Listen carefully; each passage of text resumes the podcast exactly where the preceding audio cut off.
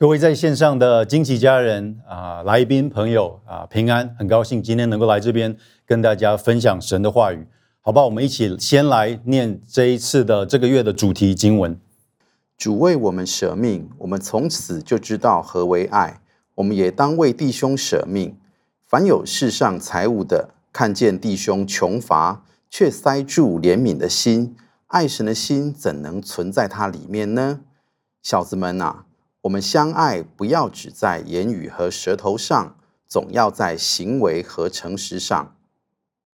这个月的主题是扶贫。我们讲到扶贫，其实就是我们要如何去帮助我们身旁有需要的人，或许是啊街友，或许是贫穷的人。那我们这个月会花很多的时间在扶贫这个事工上面啊来讨论。我们要来看神在圣经里面是如何教导我们的。但是在我们讲到扶贫施工的时候，首先我们必须要知道说，扶贫不是一个好的施工，或者是扶贫不只是一个好的施工，扶贫是一个我们必须要去做的施工。一个好的东西，我们或许想说，诶，我们每天应该要运动，这个是对我们身体好的。但是这个跟我们每天好像要呼吸，我们要吃东西，我们要喝水是不一样的。有的时候，我们讲到扶贫的事工，我们要去帮助那些有需要的人，我们会觉得这个是一件好的事情。但是，当我们把一件事情放作只是好的事情的时候，我们往往会忘记，我们往往会忘记它的必须性。所以在一开始，我们必须要知道说，扶贫是一个必须要去做的事情。在圣经里面，我们这边会来读一些的经文。圣经里面，我们在很多的地方会看到神很清楚的把他的心意跟我们说。我们一起来念啊，箴言三十八啊，三十一篇第八节。你要为不能自辩的人开口说话，为所有贫苦的人伸冤。你要开口说话，秉公审判，为困苦和穷乏的人伸冤。在这边箴言跟我们说，我们的责任，我们要为那些不能够自辩的人，没有办法保护自己，没有办法照顾自己的人，我们要帮助他们啊！我们在啊，为了这些困苦跟穷乏的人啊，他们要如何伸冤，其实是在我们的责任里面。我们继续来看以赛亚书第一章十七节：学习行善，寻求公平，解救受欺压的。给孤儿伸冤，为寡妇辩屈。我们来看到先知书这边讲到这一个经文里面的每一个动词，我们要学习，我们要寻求，我们要解救，我们要给，我们要为。其实这些都是什么？有主动性的。主动性的动词，我们不是好像觉得这些事情很好，那找到就找到，不是的。圣经跟我们说，我们要主动的去寻求，寻求公平。我们在雅各书第一章二十七节，我们一起来读：在神我们的父面前，那清洁没有玷污的虔诚，就是看顾在患难中的孤儿寡妇，并且保守自己不沾染世俗。在雅各书这边，我们想什么是一个没有玷污的啊虔诚呢？我们常常会想说，OK，哪一个是什么样的生命，什么样的呃事情是可以来形容一个完美的信仰的生活？是不是我们每年把圣经读一遍？是不是我们每天早上五点啊要起来 QT？是不是我们教会小组都要全勤？OK，圣经说，圣经说，OK，这些事情不是不重要，我们应该持续的来教会，我们应该 QT，我们应该念圣经。但是在这里，圣经把一个虔诚的信仰拉回到，拉回到我们要去照顾、看顾那些在患难中的孤儿寡妇，我们要保守自己不沾染这个世俗。那所以在这边一个很大的提醒，就是就是我们帮助别人这个行动。不只是一件好的事情，而是一个我们必须必须做的事情。我们回到我们今天的主题经文，在约翰一书第三章十七节这边讲：凡世上有财物的，看到弟兄穷乏，却硬着心肠不理，他怎能说他心里有神的爱呢？我们基督徒一个很重要做见证的，不只是我们跟这个世界说我们有神的爱，但是我们必须要让神的爱透过我们的行为，透过帮助这些有需要的人啊，能够来传递神的爱。所以，当我们在讨论扶贫这个议题的时候，我们必须一开始把它定位在一个它应该被定位的地方。我们要知道，说这个扶贫的事工不是修哥一个人个人的领受，而是圣经上很清楚命令我们所有人要去做的事情。扶贫这个事工不只是一件好的事情，这也是一件我们必须必须要做的事情。好的，那当我们开始啊帮助这些我们身旁的弱势的人的同时，我们必须也要注意一些的事情。其实扶贫的事工、社福、社会福利啊、慈善，我们去帮助这些有需要的人，其实不是一个新的事工啊。不管是在社工的角度、社会学的角度、经济学的角度，其实都有很多很多在这样类似的事工上面的讨论。那我们要帮助这些人的时候，我们应该要有什么样正确的态度？有什么样的态度跟想法是错误的？而当我们把这个扶贫的事工拉回教会之后，那我们从基督徒信仰的身份来看扶贫这个需要，我们必须要把一些重要的观念当作是根基。我们基督徒的帮助应该要跟社会上其他一些扶贫的机构的帮助有一点的有一点的不一样。那所以，我们一个正确的帮助这些有需要的人，正确的帮助是什么呢？首先，我们第一个第一点是正确的帮助不是要积功德，正确的帮助不是要积功德。是的，圣经有跟我们说我们要帮助穷人，但是圣经里面所所说的这样的帮助，跟一个积功德的啊想法是非常不一样的。什么什么是我们所谓积功德的想法呢？一个一个积功德的想法，就是好像啊、有一天我们知道我们会到天堂，我们就想象说，好像天堂有一个天平，在右边呢是会记录我们所谓做的所有的好事，那在左边呢会记录我们所有做的不好的事情、坏事。那一个积功德的方式，就是我现在在这个世界上，我做好事的目的，就是要累积在这个天堂上面的天平，好像只要让我做的好事有一天比我的坏事更多的话，那么我就能够赢到啊，我就能够有一张进去天堂的门票。所以，当这样的想法把我们帮助穷人、把扶贫的这个事工当作是一个积功德的机会的话，那这个是一个非常不正确的观念，这是一个非常不正确的观念。我们一起来读马太福音第六章第一节的经文：你们要小心，不可将善事行在人的面前，故意叫他们看见。若是这样，就不能得你们天父的赏赐了。所以你施舍的时候，不可在你面前吹号，像那假冒为善的人在会堂里和街道上所行的。故意要得人的荣耀，我实在告诉你们，他们已经得了他们的赏赐。你施舍的时候，不要叫左手知道右手所做的，要叫你施舍的事行在暗中，你父在暗中查看，必然报答你。首先，我们要知道，我要先说在，在这个经文里面，他有特别说，我们在做善事的时候，我们要在暗中做。但是，我们不应该用这个经文，我们就好像断章取义的说，因为耶稣在这边说，我们要暗啊、暗中做，所以我们不应该公开做任何的善事。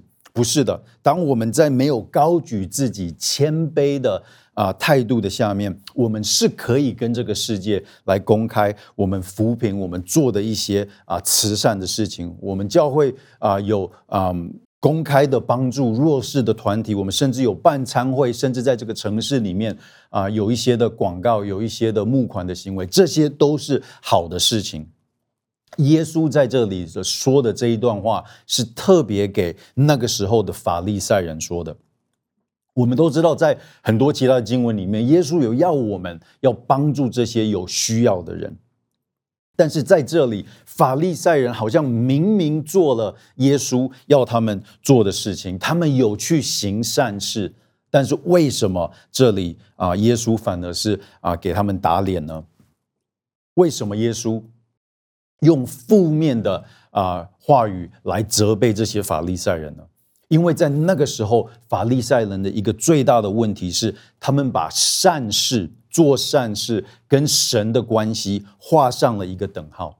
他们做善事的目的，不是只是要为了做善事，而是他要让大家旁边的人看到他们的虔诚、他们的爱心。他们把信仰的生命放在一个在外在的行为啊来衡量。他们把善事其实就是用做功德、积功德的方式啊，好像是在啊上帝的教室里面有一个啊贴星星的表，只要做了一个善事，就会多了一颗星，就会继续的贴这个星星的贴纸。那到最后，好像有最多星星的人，就会有最多的奖赏奖赏。那所以耶稣知道这些法利赛人他们心里面在想什么，所以耶稣直接打翻了这样子的观念，甚至叫他们是假冒为善的人。一个把善事当作是积功德的人，他其实还不了解十字架的福音。我们是因信称义，我们不是因为行为称义。啊，在罗马书第四章二到三节是啊，我们看到保罗这样讲：倘若亚伯拉罕是因行为称义，就有可夸的；只是在神的面前，并无可夸。经上说什么呢？说亚伯拉罕信神，这就算为他的义。我们也都知道，亚伯拉罕是受神很大的祝福的人，很大的应许，很大的产业。但是亚伯拉罕为什么在神的面前成为义人呢？不是因为他做了什么事情，而是他相信相信了神。那所以亚伯拉罕讲要积功德，其实他在神的面前没有积任何的功德，但是他在神的面前只有信心啊。我们必须要知道，积功德的想法其实是跟圣经是不符合的。在提摩太后书第二章，我们一起来一起来读：神救了我们，以圣召召我们。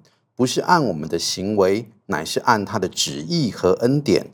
这恩典是万古之先，在基督耶稣里赐给我们的。保罗在这里说，神的救恩不是按着我们的行为，乃是按照他的旨意和恩典。我希望这个是再次的清楚告诉我们。啊，我们没有办法靠行为来赚取神的救恩，这个是积功德的一个基本的想法，就是我们要靠着外在的行为跟神换取我们的永生。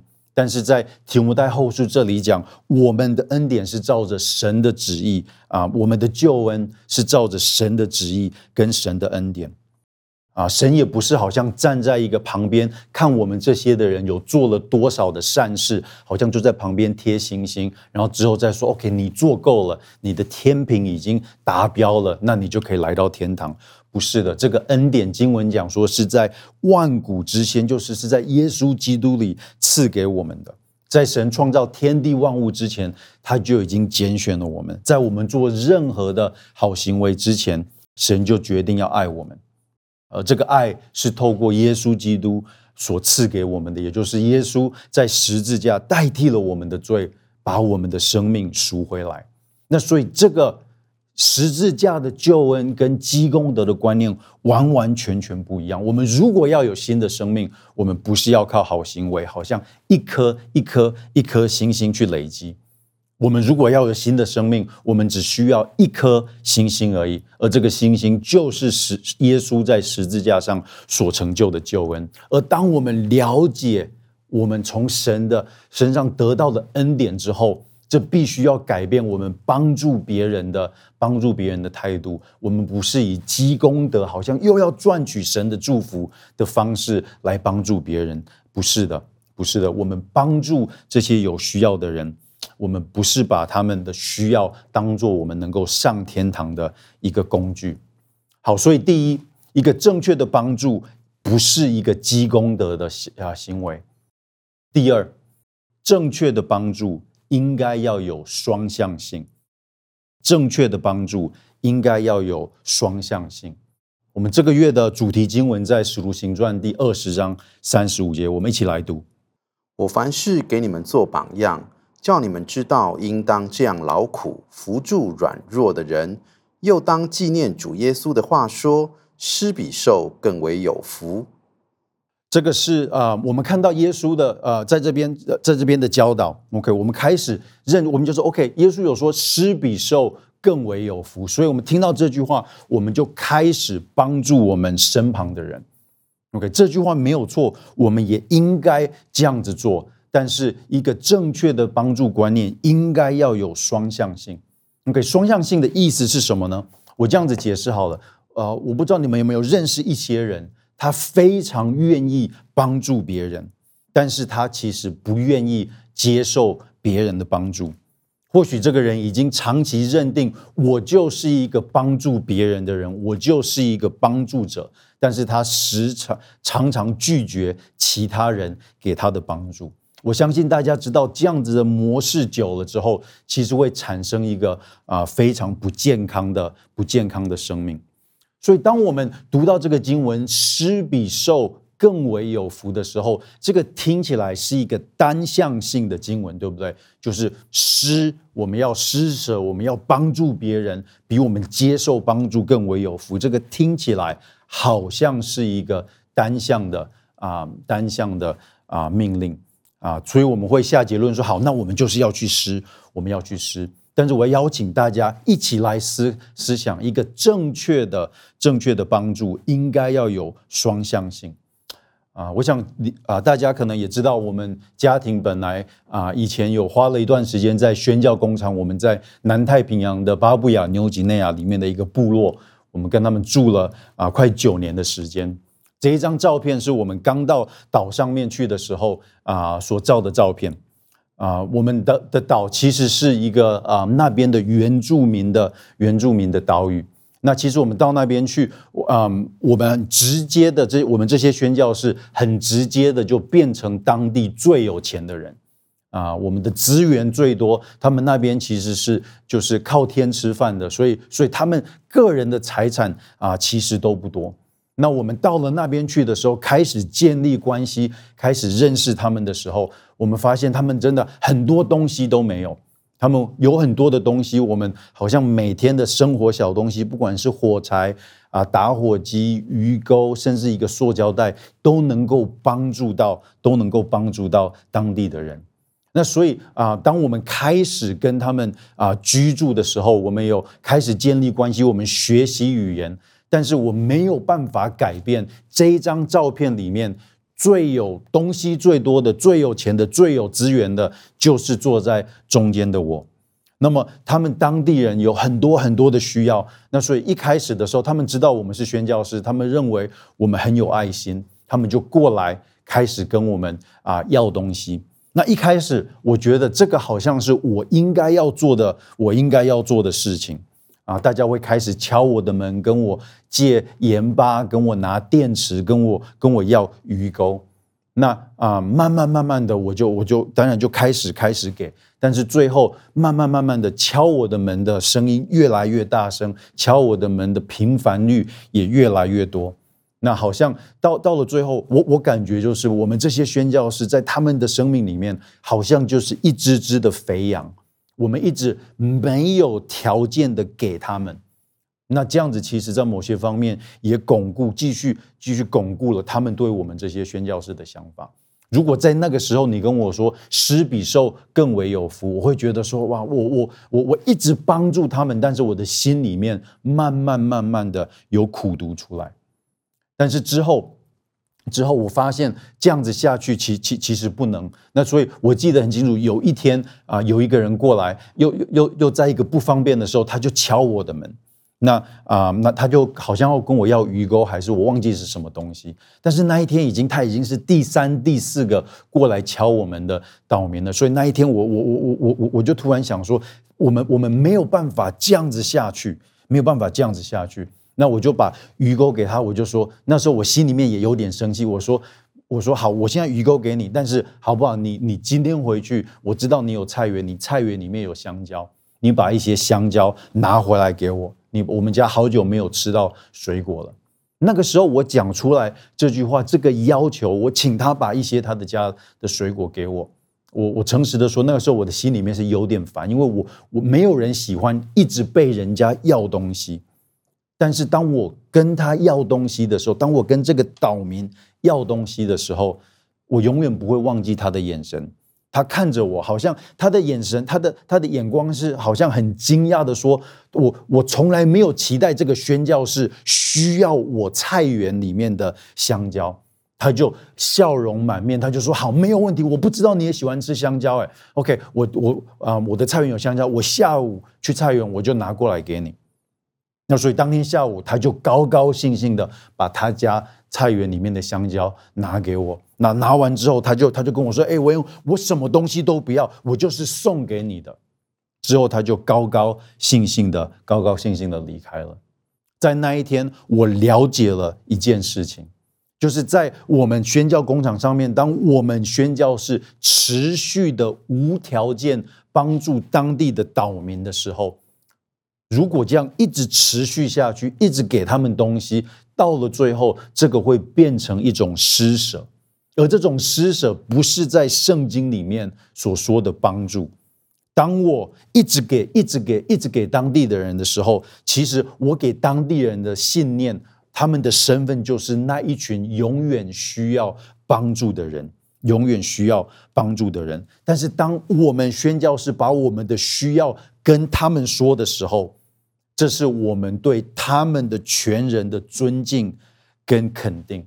我成为了一个需要帮助的人，而对方成为一个可以帮助我的人。你可以想象，如果有一个人他的生命中永远需要去跟人家要东西，那么他是不是啊没有一个生命的尊严？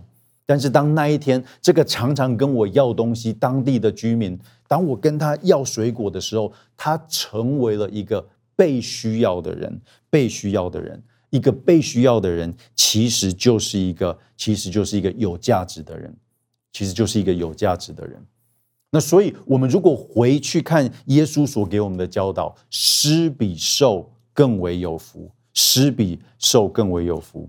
我们来想想看，如果施真的比受更为有福的话，那如果我们要所有的人都得到。这个祝福，我们是不是也需要给别人一些机会来帮助我们？我再说一次，如果施比受更为有福是真的的话，那么如果我们全部的人都要得到这个祝福，那我们是不是有的时候要成为愿意接受别人帮助的人？所以也让对方能够有啊，能够有帮助我，他能够得到的祝福。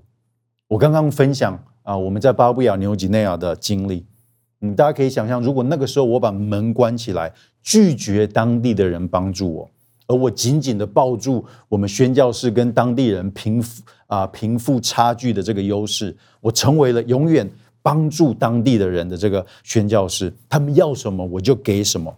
如果当那那个时候就是这样决定的话，我可能会自我的形象、自我的了解很良好。但是我会造成在当地，我就会其实培养了一群永远需要外来帮助的人，只是因为我不愿意进入到一个双向性的双向性的关系，我反而夺取了一个人生命的尊严啊！这个都是我们在啊扶贫施工里面需要避免的。耶稣的话其实真的很有智慧，是的，施比受更为有福。既然帮助人可以得到祝福的话，我们有的时候我们就不能够把帮助者的这个角色站着，我们应该转换我们的姿态，我们愿意接受别人的装啊别人的帮助，让他们也得着施比受更为有福里面的祝福。所以我们要持续的帮助别人，但是我们也不要忘记能够让别人来帮助我们，能够让别人来帮助我们。好，第三。正确的帮助不应该忘记福音的需要，正确的帮助不应该忘记福音的需要。啊，在台湾有一个旧鞋救命协会，或许大家在不同的地方会看到他们的广告。啊，这个协会特别啊收集大家不要的二手鞋子，啊，用货柜把这些的鞋子送到非洲啊有需要的地方。那旧鞋救命的创启人杨佑任弟兄，他也来过惊喜跟青年分享过。这个创始人杨佑任弟兄，他曾经讲过一句话，他说：“如果我做的只是把鞋子送到非洲，而没有把福音给他们的时候，那么我所成就的只是让这些人穿着舒服的鞋子走到地狱。如果我只是给他们鞋子的话，那么到了最后，他们只是穿着舒服的鞋子走到地狱。我必须要把福音啊带给他们。那所以这是这里面是一个第第三点的提醒：当我们在做扶贫事工的时候，我们不能够忘记福音的需要。好吧，我们一起来读马太福音第六章十一节到十二节。我们日用的饮食，今日赐给我们，免我们的债，如同我们免了人的债。这里面的两节啊，提到我们日常生活中的需要。我们如果主导文我们都很熟悉，但是如果我们要看整个主导文，应该是这两节好像提到我们日常生活的需要。我们先从十二节开始看，耶稣要我们这样子祷告：免我们的债，如同我们免了人的债。OK，耶稣在这边讲债的时候啊、嗯，我们要来想一想，一个那么重要的祷告，耶稣在这里绝对不是只是来回应或者是来解答一些我们这个世界上的债务问题。其实我们应该要知道说，这个债这边在讲到的债，其实是我们的罪啊。罗马书说，罪的工价乃是死。当耶稣要我们这样子祷告，免我们的债，如同我们免了人的债。耶稣其实很清楚的知道，如果这个祷告真的要呈现的话，如果我们的债真的真的要被赦免的话，啊，如果我们欠神的，我们的我们罪的债真的要被赦免的话，耶稣自己必须被钉死在十字架上，因为我们欠神的债是不能够用功德来换取的。完完全全是神的恩典，这也是福音的核心。我们看到第十一节，这边耶稣说：“我们日用的饮食，今日赐给我们。”这个也不是一个纯粹为了物质需要，或者是我们今天啊的需要的祷告。耶稣这边特别的交代，我们要为什么的饮食祷告？我们要为今日的饮食祷告。我可以很有把握的说，我们在荧幕背后百分之九十九甚至更多的我们，我们在家里的食物、我们的冰箱、我们的干货，绝对超过我们今天的需要。我们去超级市场，我们去好事多买东西，我们从来不是买一个我们今日所需的，我们通常都是买我们这个星期或者是这个月所需要的东西。所以，这个耶稣的祷告，并不只是在讲我们好像身体上、我们食物上、我们需要上的需啊，今天的需要。但是，为什么耶稣这边特别要我们请要我们日用的饮食？我们今日我们要祷告，今日我们日用的饮食，今日赐给我们。其实，这边耶稣是要我们相信他的恩典的供应。就算我们看不到明天的供应会从哪里来，我们不需要焦虑，神会持续的、持续的帮助我们。所以主祷文的这两节有关今日的饮食，有关免别人的债，听起来好像是我们日常生活的一些的事情，但是实际这个是一个福音跟恩典的传递。要讲到被免债，我们一定要讲到十字架。当我们讲到今日的饮食啊，今日的需要，神会赐给我们，这个是我们对他恩典的一个信靠。所以，如果我们把耶稣的祷告放在扶贫的事工上面的话，我们的目标不应该是好像我们能够永远供应这些有需要的人他们身体上的需要。OK，我们是要帮助他们实际的需要，但是这不是我们的最终目标。因为当耶稣在这边提到一些日常生活身体的需要的时候，他其实是把我们的眼光带到永恒。我们的目的不是要让这些的人，就是他们就是什么东西都都都都足够，然后就是之后就就没有了今日的需要。不是的，我们每一个人，我们每天都会有今日的需要，请不要听错我的话。我们必须继续的来帮助这些有需要的人，但是他们肉体上、他们实际上的需要不是最大最大的目的。我们能够给这个世界最大的祝福，就是就是我们能够把福音带给他们，他们的生命能够跟这个赐平安的神有连结。我们一起来念马太福音第九章一到七节。耶稣上了船，渡过海，来到自己的城里。有人用褥子抬着一个瘫子到耶稣跟前来。耶稣见他们的信心，就对瘫子说：“小子，放心吧，你的罪赦了。”有几个文士心里说：“这个人说健忘的话了。”耶稣知道他们的心意，就说：“你们为什么心里怀着恶念呢？或说你的罪赦了，或说你起来行走，哪一样容易呢？但要叫你们知道，人子在地上有赦罪的权柄。”就对瘫子说：“起来，拿你的褥子回家去吧。”那人就起来回家去了。我们在马太福音第九章这个故事，我们看到耶稣面对一个身体有需要的人，他有实际的需要，他有实质的，他需要实质的帮助。但是耶稣给他的第一个帮助，其实不是他身体的需要，而是跟他说：“小子，放心吧，你的罪赦免了。”那么之后，耶稣才医治他身体的需要。耶稣并没有把一个人的永恒生命跟他的现今需要做一个区别，耶稣一次两个都供应，一次都两个都供应，而且甚至耶稣把永恒的生命放在身体医治的前面。亲爱的弟兄姐妹，这个不是一个二选一的啊选择题，就是我们要帮助身体，还是要帮助灵魂？我们这边需要被提醒的，我们这边需要被提醒的，正确的帮助，不忘记福音的需要是，当我们帮助啊、他们今生或者是现今实际身体的需要的时候，我们一定要把福音放在一起，因为这个是耶稣从圣经里面给我们的，给我们的一个啊、一个见证。好，最后，最后啊、我们要知道正确的帮助。正确的帮助其实是要能够帮助我们更认识自己，也更认识神。正确的帮助应该帮助我们更认识神，也更认识自己。我们投入啊扶贫的施工，最终的目的是什么？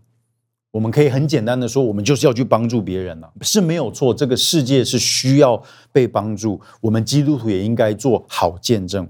但是，我相信神的心意是这样子：当我们去帮助别人的时候，我们会更了解自己，我们也会更了解神。我们一起来念以弗所书第二章：你们死在过犯罪恶之中，他叫你们活过来。然而神既有丰富的怜悯，因他爱我们的大爱，当我们死在过犯中的时候，便叫我们与基督一同活过来。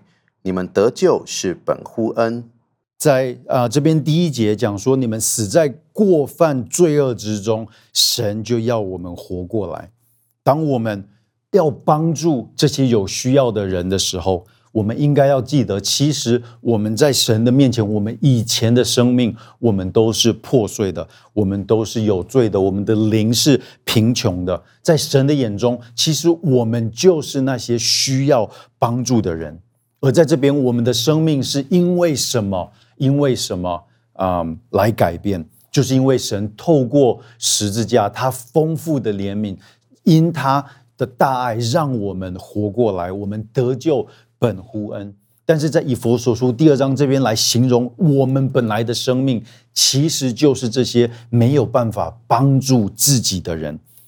当我们开始帮助我们身旁有需要的人，我们每个人的生命应该要开始更谦卑。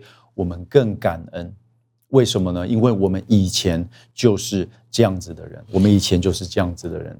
在哥林多后书第八章第九节这样子说：“你们知道我们主耶稣基督的恩典，他本来富足，却为你们成为贫穷，叫你们因他的贫穷可以成为富足。”当我们帮助别人的时候，我们不只更认识我们自己，我们应该更认识神，我们应该更认识神。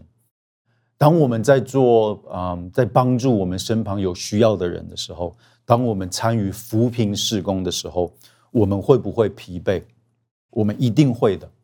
啊，我们的爱会不会不够用？绝对会的。有的时候帮助这些有需要的人是很累的事情，有的时候，他们甚至不想要你的帮助。虽然他们需要帮助，但是他们不想要你的帮助。有的时候，我们遵守圣经的教导，我们去帮助这些有需要的人，其实是累的，其实是不容易的。我到巴布亚纽几内亚之前，我认为我充满着爱心。我想要去爱他们，但是我诚实的说，我的爱心到我到那个国家第二天就用完了。为什么呢？是的，圣经要我们去爱别人，要帮助别人，但是我们知道很多的时候怎么样？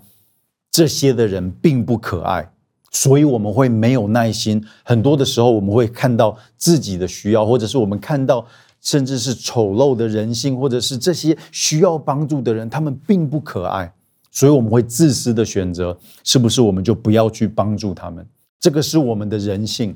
有的时候帮助别人是很累的事情，但是我们的神却不一样。我们的神却不一样。在罗马书第五章第八节这边讲，唯有基督还在我们做罪人的时候就为我们死，神的爱就在此向我们显明了。神没有等到我们好的有好的行为出来才来帮助我们，不是的。神的爱在我们还是罪人的时候就替我们死。我们在诗篇一百零三篇第十一节这边讲，天离地何等的高，他的慈爱向敬畏他的人也是何等的大。当我们帮助别人的时候，我们经历了我们自己仁爱的极限，在这个时候。我们不，我们不应该只是累垮啊！在这个时候，我们应该想到神的爱。神是一个不会疲倦的，他的爱不会用完，他的爱天离地何等的高，他的慈爱就有那么的大。他的爱不是像我们这样子是自私的爱，他的爱是完全的。所以，当我们去帮助别人的时候，我们的结论不应该是：哦，原来我是一个那么有爱心的人。我们不应该有这样的结论。当我们遵守神的旨意，我们去帮助别人的时候，我们的眼光应该再次的被拉回来到神的爱。说：“哦，原来我帮助别人，我的爱是那么的不完全。原来我的爱心是这么的不够。原来我会一直看到对方的不可爱。但是神，当他把他的爱给我们的时候，他的爱是长阔高深，他没有。”啊，没有因为我们不可爱，没有因为我们是罪人，他就不理我们。我们爱是因为神先爱我们。我们透过了十字架，我们知道神的爱是那么那么的大。他先把他的独生爱子耶稣基督赐给我们，为了我们的过犯，钉死在十字架上，给了我们新的生命。所以，亲爱的弟兄姐妹，扶贫。跟帮助我们身旁有需要的人，是我们一定要做的，因为我们的生命已经从神的恩典中得到最大最大的帮助，就让我们用正确的态度来帮助这个世界上有需要的人，在肉体上、在经济上、在实际的帮助带能够带给他们，但是同时我们要继续的祷告，求神使用我们的生命，把这个世界上最大的祝福。带给他们，那就是十字架上面的福音。我们一起来祷告，亲爱的天父，我们谢谢你，谢谢你，你在我们生命中的爱是那么长阔高深。主啊，我们都是一些破碎的人，我们都是邻里很贫乏、很贫穷的人。但是主啊，你没有等到好像我们做了一些好行为，然后之后跟你换取这些你的救恩，不是的。你的大爱大到在我们还是罪人的时候，你就把你的独生爱子啊钉死在十字架上，为了就是要啊把新的生命给我们。主啊，我们知道在我们的城市里面，在我们的身旁，在这个世界里面有很多很多有需要的人。我再次的求你使用我们这边每一个每一个人的生命，能够让我们成为啊这福音的出口，能够让我们成为真的把实际帮助带到这些有需要的人的生命里面。啊，我今天要特别为我们中间啊，或许在过去你常常想到这些扶贫的事工。啊，常常会用一个积功德的这个想法来做。或许你觉得好像你的好事啊做的不够多，你跟神的关系一直都会害怕，好像神并不是好像啊喜悦你，好像所以你要用很多的行为去把它，去把神的爱换回来。啊，我要在这边跟你说啊，神的恩典啊，神的恩典是免费的。你只要透过信心啊，你跟神的关系不是要靠着行为啊，不是要靠着行为去赚取、去交换，不是的。神今天要跟你说，你就大胆的，你就放心的进到他的恩典里面啊，进到他的恩典里面去享受。我要替这边的啊，其他的一些人祷告啊，我们这边有一些人或许是很愿意帮助别人，但是啊，在我们自己的生命里面，我们不喜欢啊别人来帮助我们，我们觉得好像啊接受帮助是一种软弱的呈现。我要特别替你祷告。求神能够把啊你的骄傲，把你在外面的这个面具拿下来，让你能够成为一个不只是愿意帮助别人的人，也是一个能够接受别人帮助的，也是能够接受别人帮助的。亲爱的天父，我要再次的谢谢你，你在我们的生命中做了那么大那么大的事情。我们讲到扶贫，我们要再次再把所有的荣耀都归给你，是你把啊属灵的产业给我们，是你把。获财的能力给我们，让我们能够有实际的啊金钱、实际的资源，能够跟这些有需要的人分享。也是你把福音给我们啊，让我们能够把福音分享给这个世界。我知道在啊荧幕后面，今天可能有一些人是第一次啊在线上来加入这个加入我们今天的敬拜，可能你第一次有听到，怎么会有一个不。不积功德，不用行为善行去换取永生的神。如果你想要认识这个神，我要邀请你一起来跟我做这个祷告。亲爱的天父，亲爱的天父，我们来到你的面前，我们来到你的面前，我们想要认识你，我们想要认识你。我愿意把我的生命让你来掌管，我愿意把我的生命让你来掌管。我愿意啊、呃、承认我的罪，我愿意承认我的罪。求你能够让我啊、呃、了解十字架的大能。求你让我能够了解十字架的大能。我愿意把我的生命让你来掌管。愿意把我的生命让你来掌管。我们这样子祷告。我们这样祷告。是奉主耶稣基督的名。是奉主耶稣基督的名。阿门。阿门。啊，如果你刚刚做这个祷告，我要啊鼓励你能够继续的啊来教会啊。刚刚这个祷告不是一个公式的祷告啊，在这个信仰里面，教会有很多很多的基督徒弟兄姐妹愿意来继续的跟你一起来讨论信仰、讨论生命。这个教会是一个充满爱的地方，我要邀请你继续的来到教会，我们一起来接受神的祝福。亲爱的阿爸父神，我要奉你的名来祝福在荧幕后面所有的弟兄姐妹、来宾朋友，让我们在你里面都能够得到最大的满足，使用我们的生命，在我们在这个世界上，我们能够帮助那些有需要的人。我们要再次的谢谢你，你把最好最好的礼物、最大最大的帮助，就是主耶稣基督赐给我们。我们谢谢你，愿你得着最大的荣耀。我们这样子祷告，乃是奉主耶稣基督的圣名求，阿门。